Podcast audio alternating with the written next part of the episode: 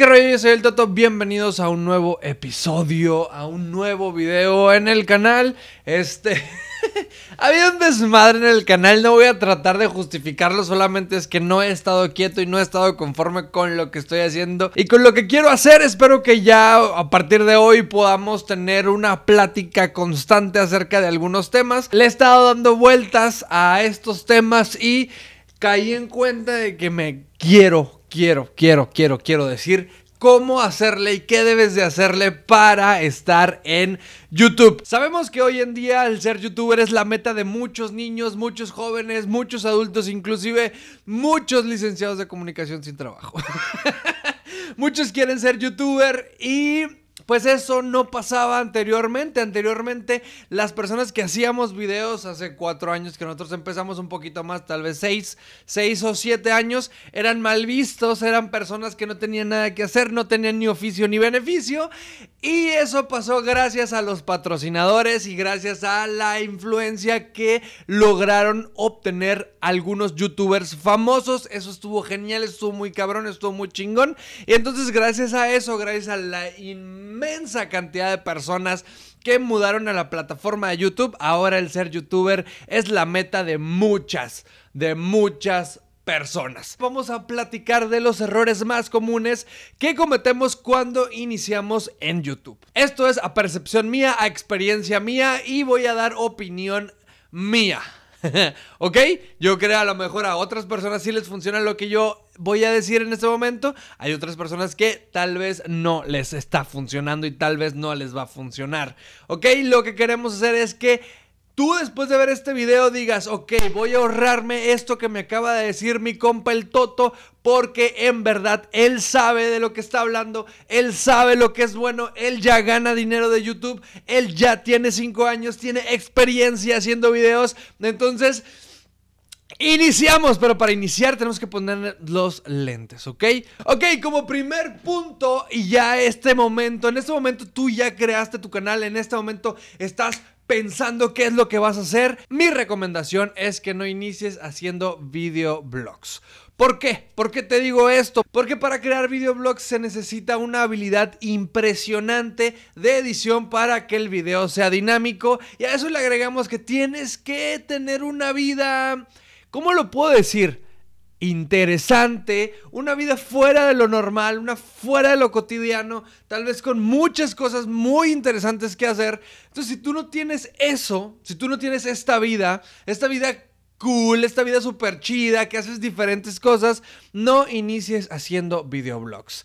Porque porque van a ser muy aburridos, van a ser lentos a nadie en verdad. Y yo creo que esto es lo más duro que te van a decir y lo más crudo que te van a decir. Pero es la forma de salvarte la vida y de que no, no te desgastes haciendo estos videos porque son muy demandantes. Porque tienes que estar grabando y al final del día tienes que editar. O sea, hacer dailies, hacer videoblogs es muy complicado. Si no haces cosas interesantes, no pega. Ni a tu mamá le interesa verte comer con Flays. A tu mamá nunca nunca le va a interesar verte cómo vas a la escuela. Y, ajá, o sea, si tú no tienes una habilidad cabroncísima para editar videos, todavía yo digo que primero hagas un nombre en la plataforma. Yo digo que primero hagas, te hagas una super celebridad, que te hagas un crack, como que te vas a volver un crack aquí viendo estos videos y no lo hagas. ¿Ok? Esa es mi recomendación. Tú puedes hacer un pepino. Si tú quieres, existen muchos, muchas este, subtipos de contenido que puedes hacer en YouTube. Puedes hacer el contenido, yo lo dividí en tres. Contenido viral, puede ser contenido viral. El contenido viral son las preguntas como bufones, son las bromas, son este contenido que se hace para el gusto de la masa, de las masas, ¿ok?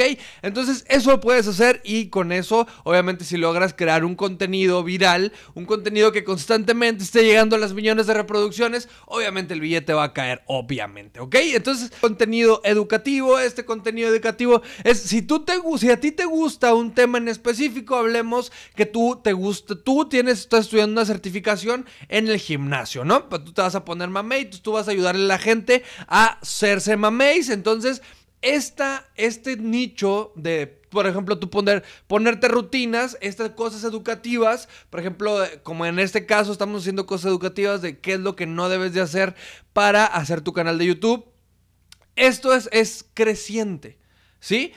Eh, creo, en mi perspectiva, es lo que yo veo, lo que yo creo, ahorita se están dando muchas cosas muy interesantes en el tema de lo educativo. ¿Por qué? Porque anteriormente las marcas, los que dan los billetes, los papeles, estaban buscando el número, estaban buscando el, el tema viral, el tema de que, wow, sí, las millones de reproducciones, pero esto es información información verdadera, las marcas ahorita se están mudando al contenido educativo. ¿Por qué crees que youtubers, youtubers con una con un tipo de contenido muy distinto al que hacen ahora, ¿por qué crees que hicieron esta mudanza? Porque las marcas están buscando contenido family friendly y normalmente el contenido viral no es tan family friendly.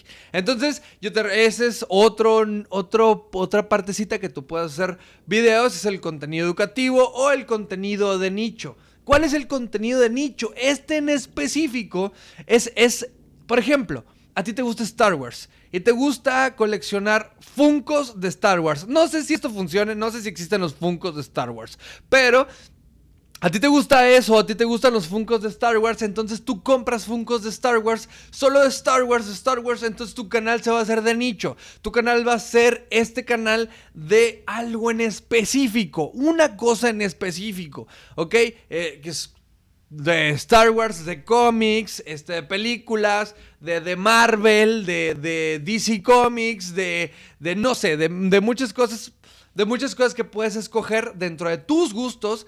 Y entonces, pues ya, ¿no? Lo haces de nicho. Entonces, cuando yo quiera ir a ver cuál es el nuevo Funko, voy a tener tu canal de referencia porque eso es, crean comunidades muy sólidas las, este las comunidades de nicho y las educativas crean comunidades muy sólidas y, o sea, muy participativo y muy, y muy poco hate. Otra de las cosas que definitivamente no debes de hacer es hablar despacio. ¿Por qué? Porque, oye, pero es que yo hablo despacio, es que yo hablo así, yo hablo así. ¿Qué sucede cuando tu profesor, qué sucede cuando la, persona que te está dando la explicación está hablando como con hueva y está hablando lento y no se le entiende y le tienes que subir y no es expresivo, no menea la cara, no hace esto? ¿Qué pasa? Te aburres, apagas el video y te vas, pides permiso para ir al baño pides permiso para ir al baño y listo, ¿no? Y ya no regresas a la clase, ¿por qué? Porque está aburrida. Entonces, ¿qué es lo que debes de hacer? Es si tú hablas despacito, tienes que elevar un poquito, trabajar la voz. Hay muchos tutoriales. Si tú hablas despacio, vas a aburrir a la gente, la gente se va a estar saliendo y tu retención, que es lo que todos queremos lograr, una retención, una retención de audiencia por mucho tiempo entonces no lo vas a lograr si tú hablas despacito, si no hablas fuerte. ¿Ok? Si no hablas fuerte, la gente se te va a ir.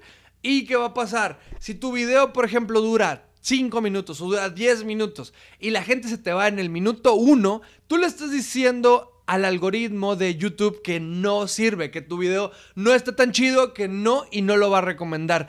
Pero si tú haces el contenido entretenido, levantas tu voz, haces cosas chidas, tu guion está bien estructurado o lo que estás diciendo tiene sentido, entonces la gente puede que se vaya a quedar más tiempo. Si se queda más tiempo, le está avisando al algoritmo, oye, aquí tenemos un video muy bueno que la gente lo está viendo cinco minutos, hay que recomendarlo porque él es un crack, ¿no? Porque él es uno de los buenazos que está haciendo videos. Entonces, ¿qué queremos? Queremos que la gente se quede viendo nuestros videos, queremos retención. Otro de los errores que cometemos es hacer los videos demasiado gigantes, demasiado largos. Yo sé que ahorita los videos que tienen más longitud, o sea que duran un poquito más, le puedes meter más publicidad, pero si tú no estás monetizado todavía porque estás iniciando, no tiene caso que hagas videos de más de 10 minutos, ¿ok?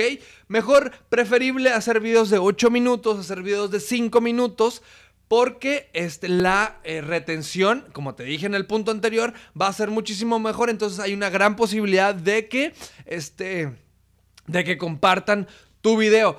Ojo, ojo, esto es para iniciar, porque en una situación óptima de monetización, tú deberías de estar haciendo videos de más de 10 minutos. Pero estamos hablando en pasos, ¿no? Vamos en el primer paso, estamos creando el canal, todavía no monetizamos, hay que hacer videos de 5 minutos, de 8 minutos, buenos, chidos, contundentes y cool. Chidori. Con eso tú vas a tener una gran retención, vas a tener gran movimiento, buenos comentarios y eso va a ser recomendación de YouTube para que sigan viendo tu video. Ok, otro de los errores, otro de los errores que podemos cometer los noobs, los novatos, es no compartir nuestro contenido. Ok, si tú no lo compartes, imagínate que estás una tienda, que tú, tu, tu canal de YouTube es la tienda que va a proveer de la cura del cáncer, que va a proveer de los chistes más geniales del mundo, que va a proveer de los gameplays más impresionantes del mundo. Pero si no lo compartes, es como si tú tuvieras tu tienda en el desierto, donde nadie lo ve, donde nadie lo busca, donde no. Entonces, ¿qué tenemos que hacer? Tenemos que traer a la gente a nuestra tienda, tenemos que invitarla, tenemos que jalar a la gente, aunque sea de una en una, vamos a tener que traer a la gente. Entonces, una vez que tú ya te desgastaste haciendo ese video, compártelo con tus amigos, compártelo con este por Instagram, compártelo por Facebook, compártelo por WhatsApp, compártelo por todos lados, ¿ok? Y copia el link de tu canal porque una vez al inicio que tú tengas tu canal, pues no va a aparecer en el buscador porque es muy nuevo. Entonces, Tú le dices a la gente, suscríbete a mi canal, cheque este video, copia el enlace, control C y control V y se los mandas, ¿ok? Otra de las cosas que tal vez cometamos los nuevos es utilizar música con derechos de autor. ¡No lo hagas! ¡No! ¡Estás muerto! ¿Ok? Estás muerto. Tal vez al inicio no te cueste tanto trabajo porque pues a lo mejor no tienes la monetización.